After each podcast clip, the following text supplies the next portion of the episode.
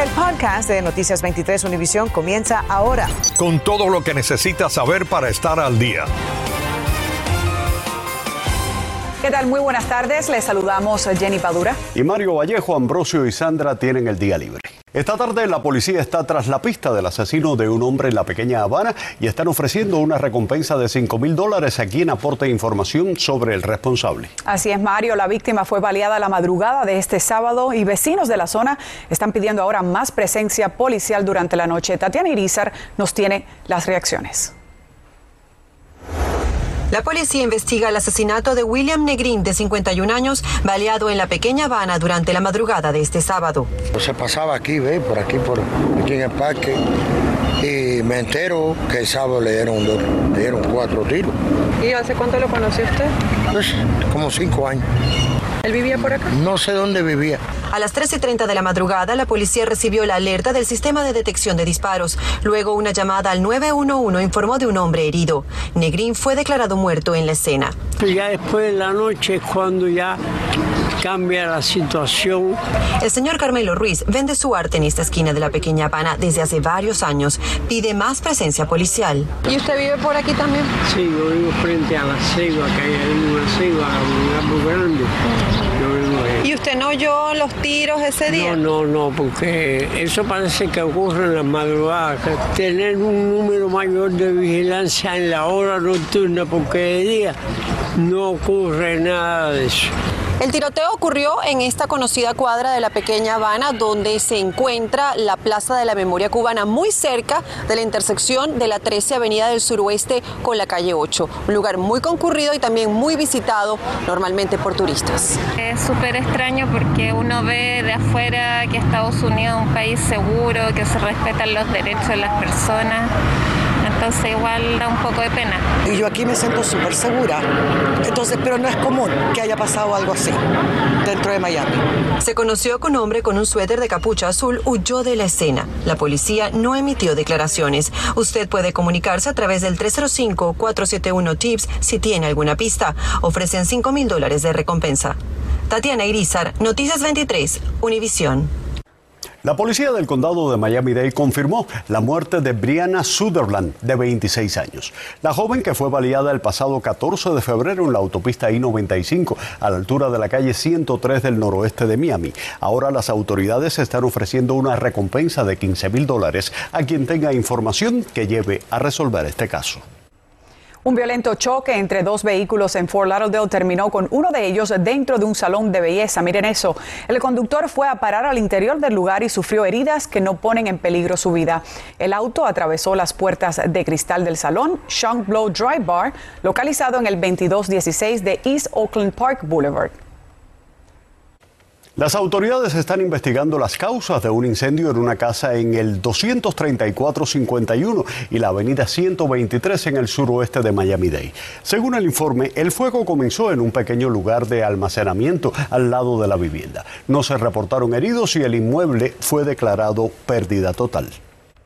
La abogada Morgan Geller sobrevivió al accidente de un helicóptero este sábado. Probablemente ya ha visto estas imágenes a poca distancia de una playa llena de gente, esto en Miami Beach. Bomberos la llevaron a ella y a la esposa del piloto al hospital Jackson Memorial, donde se recuperan de sus lesiones. El piloto no necesitó ser hospitalizado. La propuesta del gobernador de la Florida, Ron DeSantis, de quitarle fondos a los distritos escolares que incumplieron su orden ejecutiva sobre el uso de mascarillas ha desatado reacciones en contra. Algunos consideran que el plan aprobado por la Cámara de Representantes es inconstitucional y pues algunos sindicatos de maestros se han pronunciado. María Fernanda López nos dice quiénes se verían afectados en caso de aprobarse el proyecto de ley. Es preocupante, eh, es algo que no queremos ver pasar. Mucha angustia genera la propuesta del gobernador Ron DeSantis de quitarle 200 millones de dólares de fondos a los 12 distritos escolares que desafiaron su orden ejecutiva que prohibía mandato de mascarillas. Esto solamente va a afectar a los alumnos y a las maestras. El plan del gobernador es enviar el dinero a los condados en su mayoría republicanos que sí apoyaron su mandato. Miami-Dade, con más de 350 mil estudiantes, es uno de los que decidió implementar aumentar el uso de mascarillas ante el incremento de casos de COVID-19. Fue una decisión muy difícil para todos, algo que no queríamos imponer a nuestras familias, pero en un momento donde los casos estuvieron tan, en tan altos, teníamos que hacer algo para darle confianza a los estudiantes y a los padres que podían regresar a los colegios. Solo Miami-Dade, el cuarto distrito escolar más grande del país, sufriría la pérdida de 72 millones de dólares, impidiendo el incremento de salarios a los maestros, como lo propuso el nuevo superintendente, para poder ayudar a enfrentar la crisis del déficit de personal. Ahora de verdad tenemos que empezar a pensar lo que es mirar a lo que es los salarios equivalentes en el mercado privado para de verdad poder atraer a maestros. Broward, el sexto distrito escolar más grande de la nación, perdería 32 millones de dólares. Cada distrito en desacato sufriría el recorte acorde a su tamaño. ¿Cuán real puede ser que esto suceda? Yo espero que no sea nada real. Queremos movernos en la dirección correcta y dejar atrás todos los sufrimientos que tuvimos por el COVID. Otra propuesta que se escucha en la legislatura que termina en tres semanas es que se recorte los salarios de los administradores que ganan más de 100 mil dólares para no reducir los fondos de ningún servicio o recurso escolar. Se espera entonces que el próximo 2 y 3 de marzo las miembros de la Junta Escolar del Condado Miami-Dade, Luby Navarro, Cristi Fraga y probablemente Luisa Santos estén presentes en la legislatura para abogar por los intereses del distrito y hacerle entender al gobernador que con esta sanción quienes saldrían castigados serían los estudiantes. Informó María Fernanda López, Noticias 23, Univisión. Estás escuchando el podcast de Noticias 23 Univisión. Si usted está planeando comprar o vender un apartamento dentro de un condominio, debe saber que las reglas para obtener un préstamo bancario han cambiado. Si el edificio, por ejemplo, enfrenta daños estructurales, será mucho más difícil que haga la transacción. Para saber a qué se deben esos nuevos requisitos y cómo se llevan a cabo, Iván Taylor nos preparó el siguiente informe. Condominios en edificios como este, con daños estructurales en muchos casos evidentes, les será sumamente difícil ejecutar una venta a través de un préstamo convencional.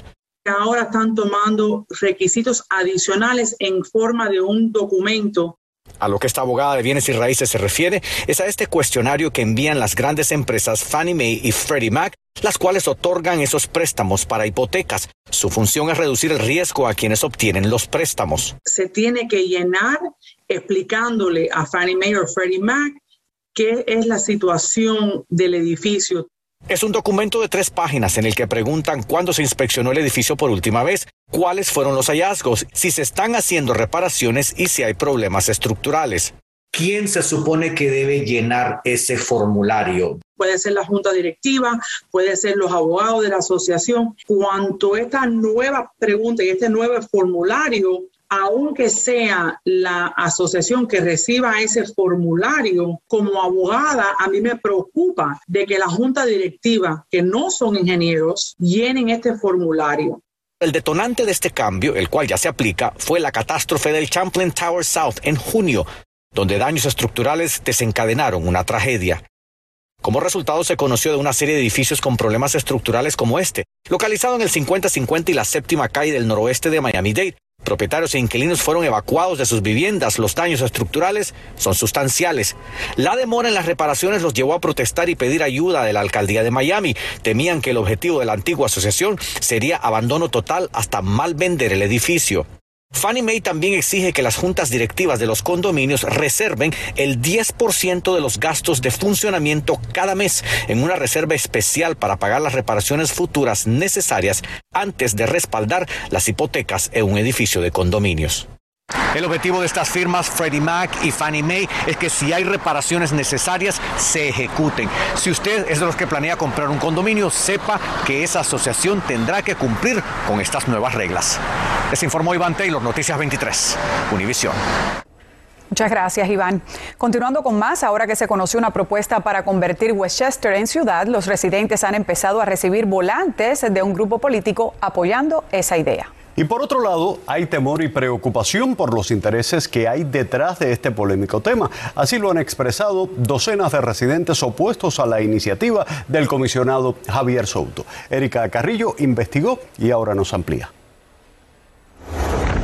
Aunque los residentes de Westchester apenas supieron hace tres semanas que su comisionado Javier Soto buscaba convertir su vecindario en una ciudad.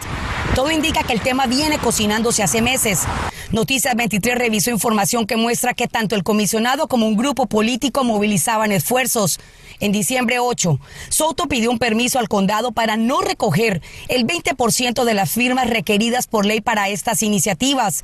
Y cinco días después, un PAC político empezó a recoger miles de dólares para apoyarlo que el voz de nosotros no le importa, que ellos pueden crear exenciones de la ley, hacer lo que ellos dan la gana y que, y que nosotros eh, tenemos que aceptarlo. Esto pasó cuando él nos informó que ya él lo hizo. Y, eso es un, un, insulto a nosotros. Cientos de volantes como este han empezado a llegar a las casas, asegurando que supuestamente los impuestos no van a subir por convertir a Westchester en ciudad fueron enviados por el grupo Amigos del Tropical Park y han recaudado donaciones por 47 mil dólares provenientes de compañías constructoras, cabilderos políticos y firmas de abogados. Pero ¿cuál es el interés? Hoy en día Westchester tiene muy poca tierra vacía para construir. Sin embargo, el Tropical Park tiene varios acres de tierra aún por desarrollarse. Y a futuro, ese es uno de los temores que una nueva ciudad o nuevos políticos quieran cambiar eso. Aunque los volantes dicen que no habrá de impuestos, ese es el temor de los residentes y de otros comisionados. Rebeca Sosa advirtió en diciembre que los residentes tienen derecho a saber que una ciudad nueva implica gastos por un alcalde, comisionados, policía, bomberos y nuevos edificios de gobierno. Joe Martínez fue el único que se opuso a la propuesta de Soto porque considera que la iniciativa debió surgir de los constituyentes. Yo sé que el comisionado Soto lo está haciendo con las mejores intenciones, porque él siempre ha tenido una afinidad para Westchester, que todo el mundo lo sabe pero no era la forma correcta de hacerlo. Cuando tú vas a incorporar un área que no tiene muchas áreas comerciales o, industriales, entonces los residentes son los que tienen que pagar por eh, el nivel de gobierno adicional.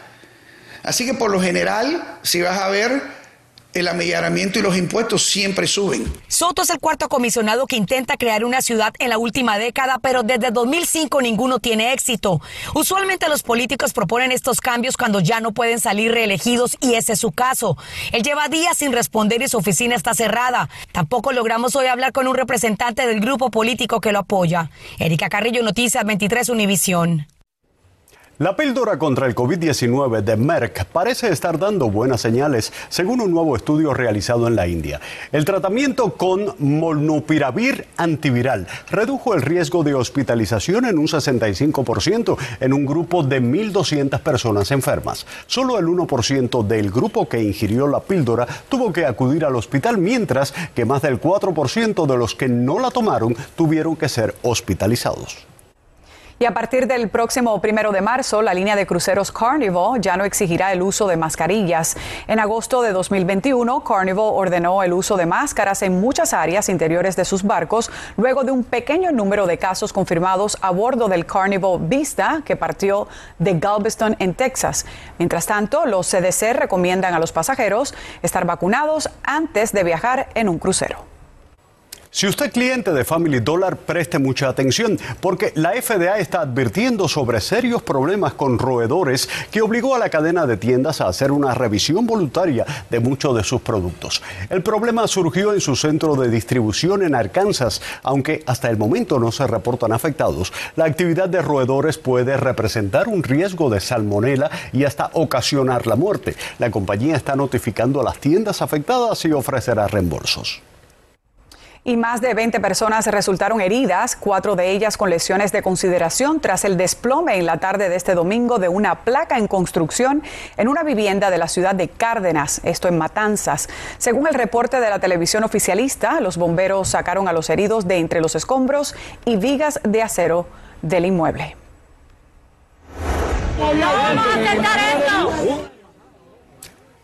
Las imágenes corresponden a decenas de cubanos que se reunieron hoy frente al consulado de Costa Rica en La Habana para exigir que les otorguen visas de tránsito por ese país. Los residentes en la isla hasta ahora no estaban obligados a poseer ese tipo de visado para poder viajar a través de ese país hacia Nicaragua u otro país de la región, pero desde hoy ese requisito es indispensable.